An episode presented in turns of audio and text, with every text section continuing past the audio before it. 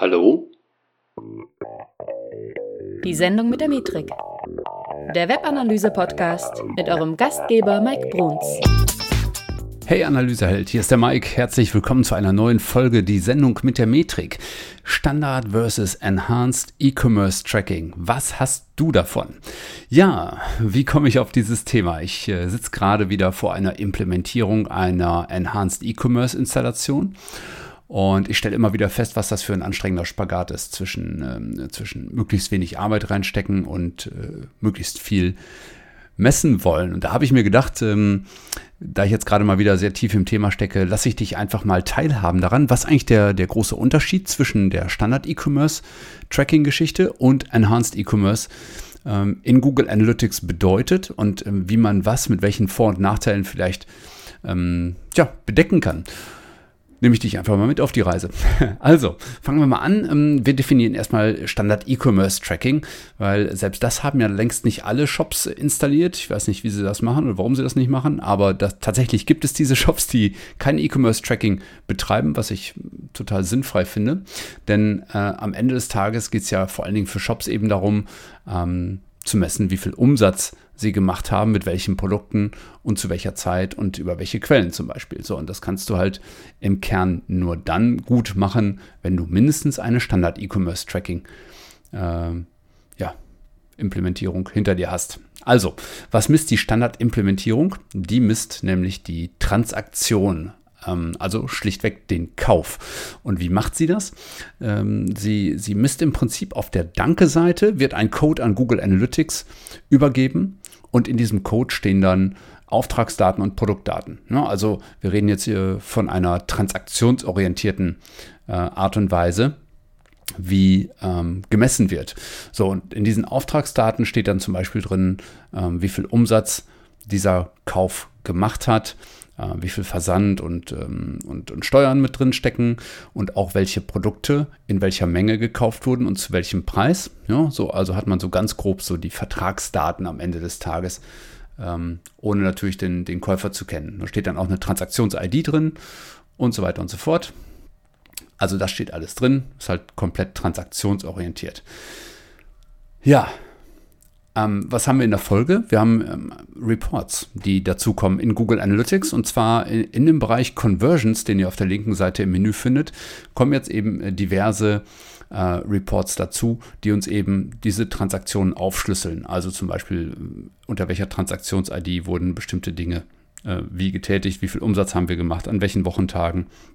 Welche Produkte wurden wie gekauft? In welcher Produktkategorie steckten diese Produkte? Ähm, und so weiter und so fort. Also diverse, viele Berichte, die uns jetzt ernsthaft mal in die Lage versetzen, überhaupt zu bewerten, ob unser Shop in irgendeiner Art und Weise erfolgreich ist. Ja, und das ist halt etwas, was ich Shops dringend anraten würde, mindestens die Standard-E-Commerce-Trackings zu installieren. Also Vorteile, ähm, nicht nur, dass du messen kannst, das ist so der, der größte Vorteil. Ähm, also auf der einen Seite ist ähm, Standard E-Commerce Tracking relativ leicht implementierbar, weil du im Kern eigentlich nur in Google Analytics eine Option anschalten musst. Und auf der Danke-Seite deiner Transaktion äh, musst du eben einen kleinen Code mit übergeben. Und das macht dein Entwickler entweder sehr gerne für dich, aber es gibt auch sehr sinnvolle Plugins, wenn du WordPress zum Beispiel nutzt oder Shopware und so weiter. Äh, also welches Shopsystem auch immer du nutzt, da wird es irgendein sinnvolles äh, Plugin geben, das genau diese einfache Art und Weise ähm, gut übergibt. Und dann werden künftig eben Produktverkäufe und Co. gezeigt. So, und damit kannst du erste Auswertungen fahren. Und wie gesagt, ich halte es für das Mindeste, was du tun kannst. Ähm, Nachteil, ähm, es bietet ein paar begrenzte Möglichkeiten. Ja, du hast also ähm, zum Beispiel keine Möglichkeit, mit Hilfe von ähm, E-Commerce-Tracking, vom Standard E-Commerce-Tracking zum Beispiel einen Funnel einzurichten, also so die letzten Trichterseiten vor dem tatsächlichen Kauf. Und du bekommst relativ wenig Produkt-Insights. So, und ähm, das ist nun mal etwas, was für uns als Shop-Betreiber zum Beispiel sehr interessant ist immer, also wie performen die Produkte? Woher kommen Leute, die bestimmte Produkte präferieren? Wie werden sie in den Warenkorb gelegt und so weiter? Ich sag dir gleich mal, was du daraus machen kannst, wenn du nämlich hörst, was man mit Enhanced E-Commerce alles so machen kann. So, und da gehen wir einfach mal hin. Also wie gesagt, Standard E-Commerce, äh, super leicht implementierbar im Prinzip, ähm, aber ähm, ist ein bisschen begrenzt in den Möglichkeiten. So, dagegen jetzt mal Enhanced E-Commerce. Ja, und bei Enhanced E-Commerce, das heißt nicht nur irgendwie Enhanced, weil es irgendwie nichts weiter kann als ein bisschen mehr messen, sondern es ist halt wirklich Enhanced. Und ähm, der große, große Vorteil bei Enhanced E-Commerce Implementierung ist, es misst auch im Vorfeld der Conversion schon unglaublich vieles. Also es ist unglaublich produktorientiert. Also während Standard E-Commerce Tracking transaktionsorientiert ist, ist ähm, Enhanced E-Commerce wesentlich produktorientierter oder für alles, was im, im Vorfeld des Kaufs auch passiert, viel, viel sensibler eingestellt. Kleiner Haken an der Sache. All die Daten, die du messen willst, musst du auch zusätzlich übergeben. Ja.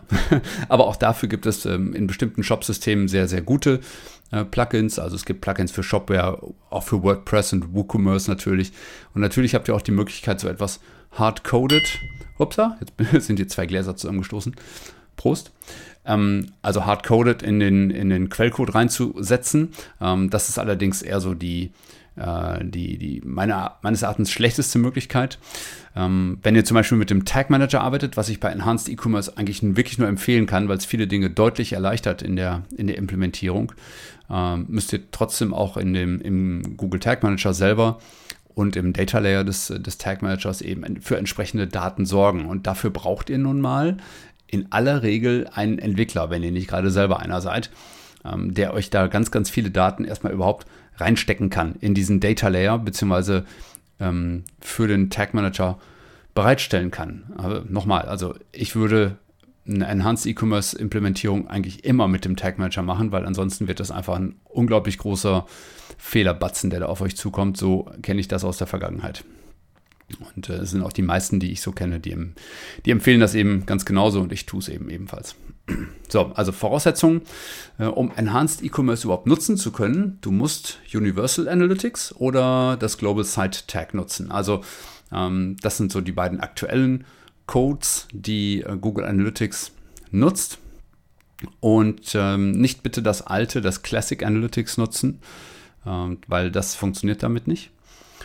Ja, ähm, wenn ihr wissen wollt, welches Plugin das ist, äh, das ist ec.js und äh, während das Standard E-Commerce nämlich e-commerce.js äh, im Code nutzt. Ja? Also da auch gleich der Hinweis, äh, bitte nutzt das nicht parallel. Ja? Also wenn ihr das eine habt, schaltet das andere ab.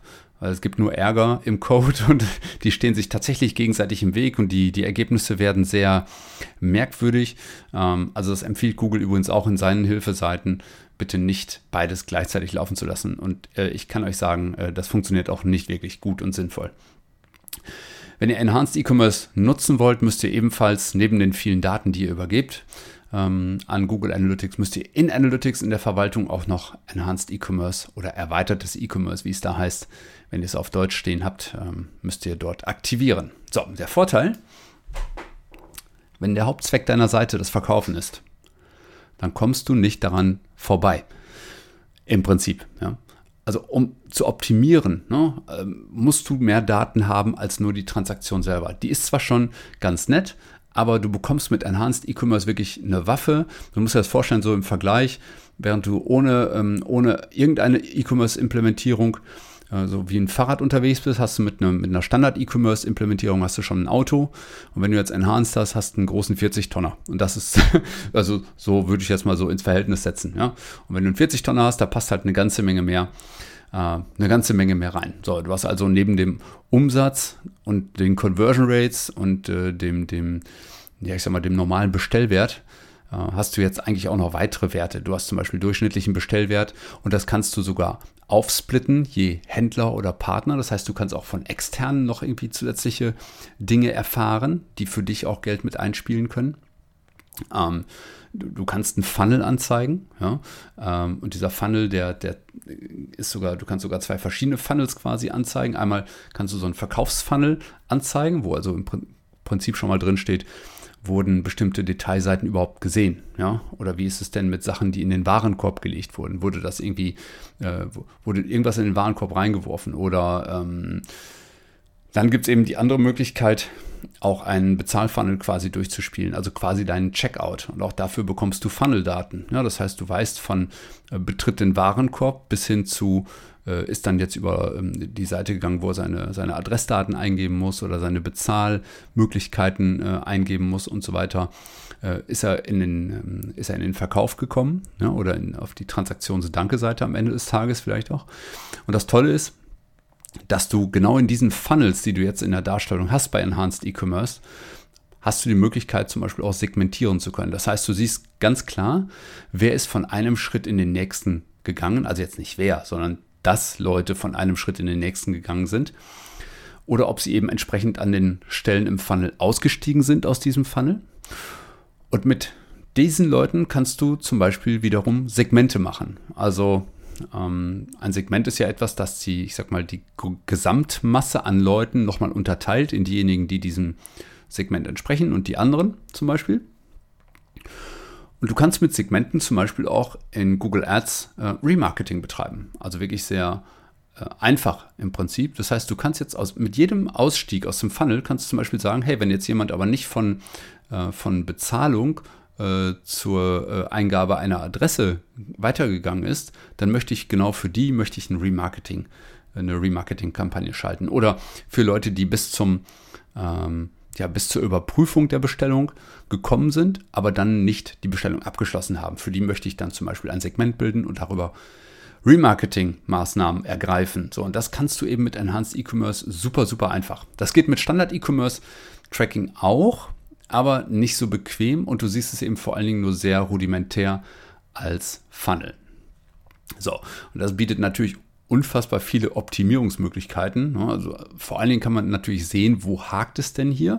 Ähm, insbesondere wenn, wenn man so in den Warenkorb zum Schluss geht oder auch wenn man sieht, dass bestimmte Produkte nie zum Warenkorb hinzugefügt wurden, äh, so im Vorfeld des Warenkorbes schon.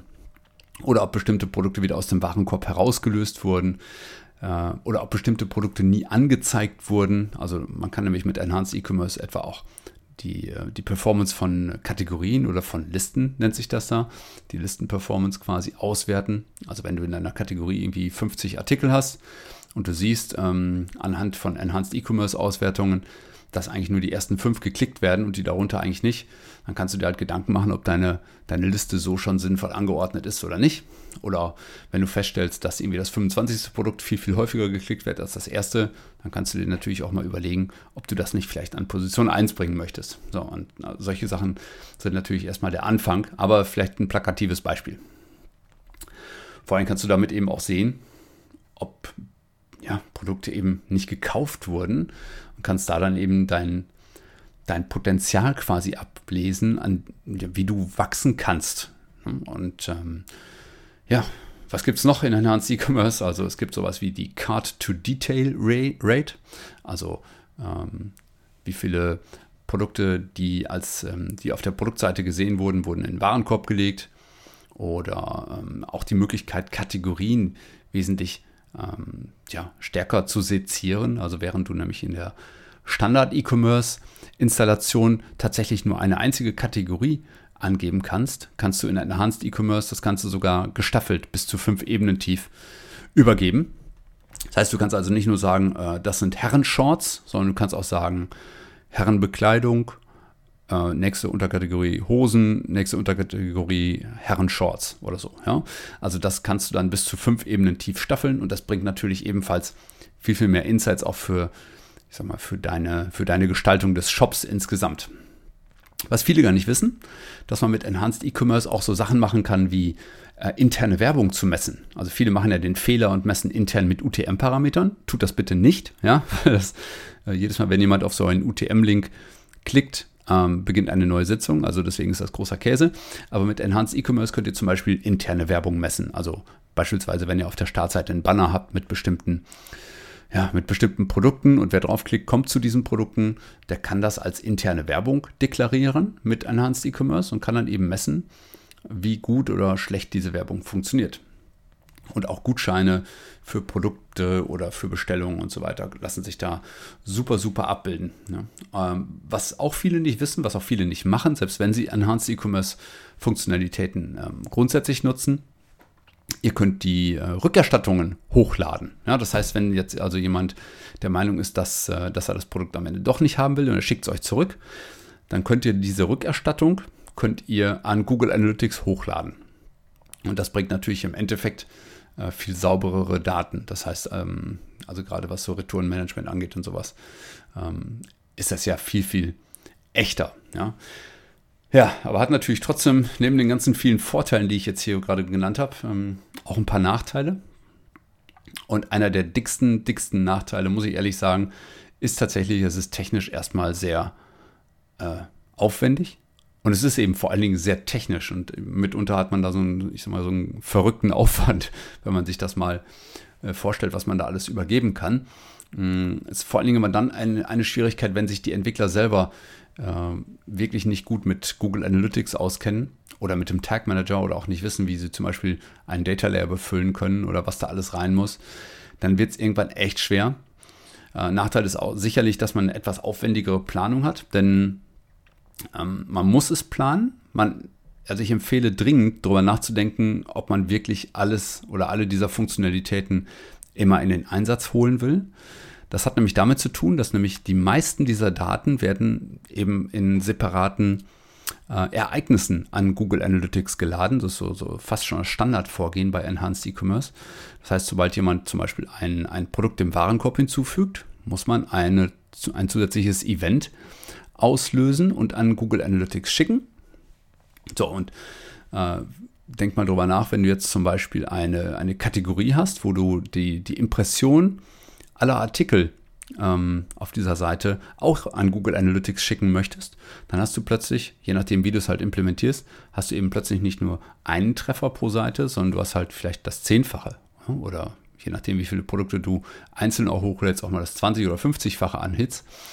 Und da kommst du natürlich dann schnell in Gegenden, wo die, wo die Hit-Zahl, also die, die Zahl einzelner Treffer, die du an Analytics schickst, sehr, sehr schnell hochschnellt. So, und dann haben wir natürlich immer ein bisschen im Hinterkopf, dass wir in der kostenlosen Version von Analytics ja maximal 10 Millionen Treffer eigentlich ähm, nutzen dürfen.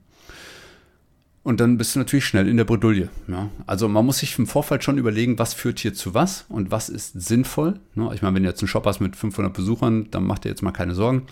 Hm, aber sobald das in ein paar Tausend geht äh, oder vielleicht sogar in 100.000, dann kommen natürlich Dinge auch schnell mal zusammen. Ne? Also insofern ähm, mach dir vorher bitte Gedanken, ob das, was du da messen willst, wirklich äh, sinnvoll ist. Ihr solltet sowieso nichts messen, was du nachher oder was ihr nachher nicht auswertet. Das ist sowieso grundsätzlich die Regel. Datensparsamkeit ist immer eine gute Idee. Wenn ihr jetzt wissen wollt, wie, implementiert das, äh, wie implementiert man das Ganze jetzt, das ist natürlich jetzt nicht so das Podcast-Format, muss ich gestehen. Also ich würde es euch gerne erklären, aber dann sitzen wir morgen da und ich habe trotzdem nichts verstanden. Deswegen lassen wir das mal lieber. Ähm, es gibt ein paar ordentliche Quellen da draußen. Aber grundsätzlich empfehle ich euch dabei auch die Dokumentation von Google erstmal. Weil die ist grundsätzlich erstmal soweit in Ordnung. Ich finde sie ein bisschen fragmentiert, also weil es gibt halt mehrere Seiten, die sich mit dem Thema ein bisschen auseinandersetzen und ist auch nicht immer alles ganz easy beschrieben. Aber wenn du einen etwas findigen Entwickler hast, der kommt damit schon klar, der weiß dann am Ende des Tages auch, wie man es macht.